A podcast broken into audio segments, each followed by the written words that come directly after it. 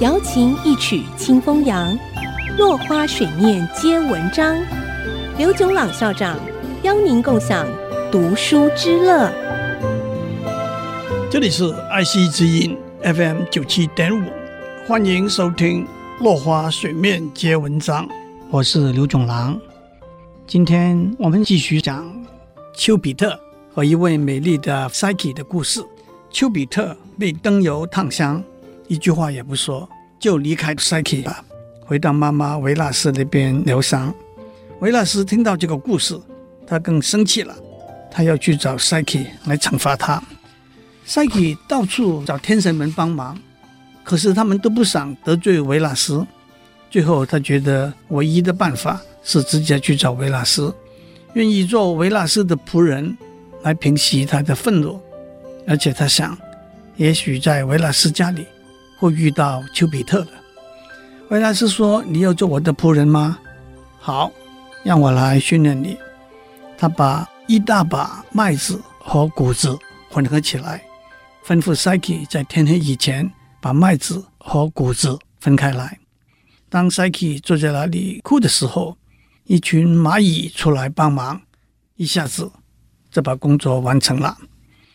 维纳斯接着又给了 Psyche 好几个苦差事，Psyche 都一一把他们应付过去了。最后，维纳斯给 Psyche 一个最困难的差事。维纳斯说：“为了照顾受了伤的丘比特，他实在筋疲力尽了。他给 Psyche 一个盒子，要他到阴间去。”找主管生死的女神，向她求一些她的美丽和魅力，放在盒子里头带回来。Psyche 穿过地底的一个洞，来到死亡之河，找到一个船夫，把他送到河的对岸。通过一只有三个头的守门狗，终于看到了主管生死的女神。她也答应把一些她的美丽和魅力放在盒子里头，让 Psyche 带回去。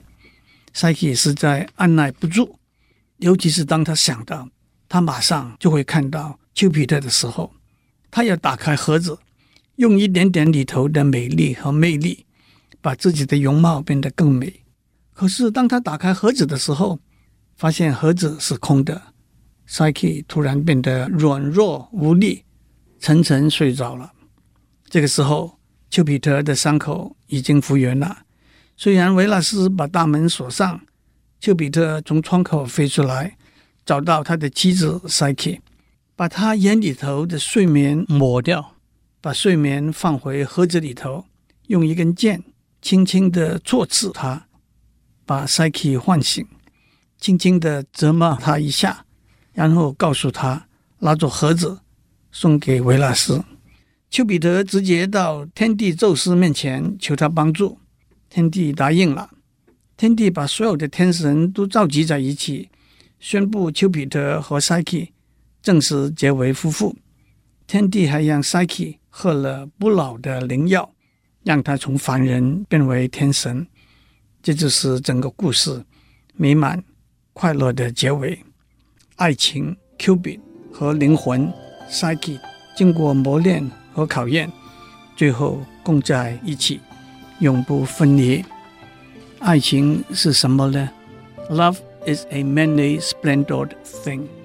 祝您有个平安的一天，小心丘比特的箭。我们下次再见。落花水面皆文章，联发科技真诚献上好礼，给每一颗跃动的智慧心灵。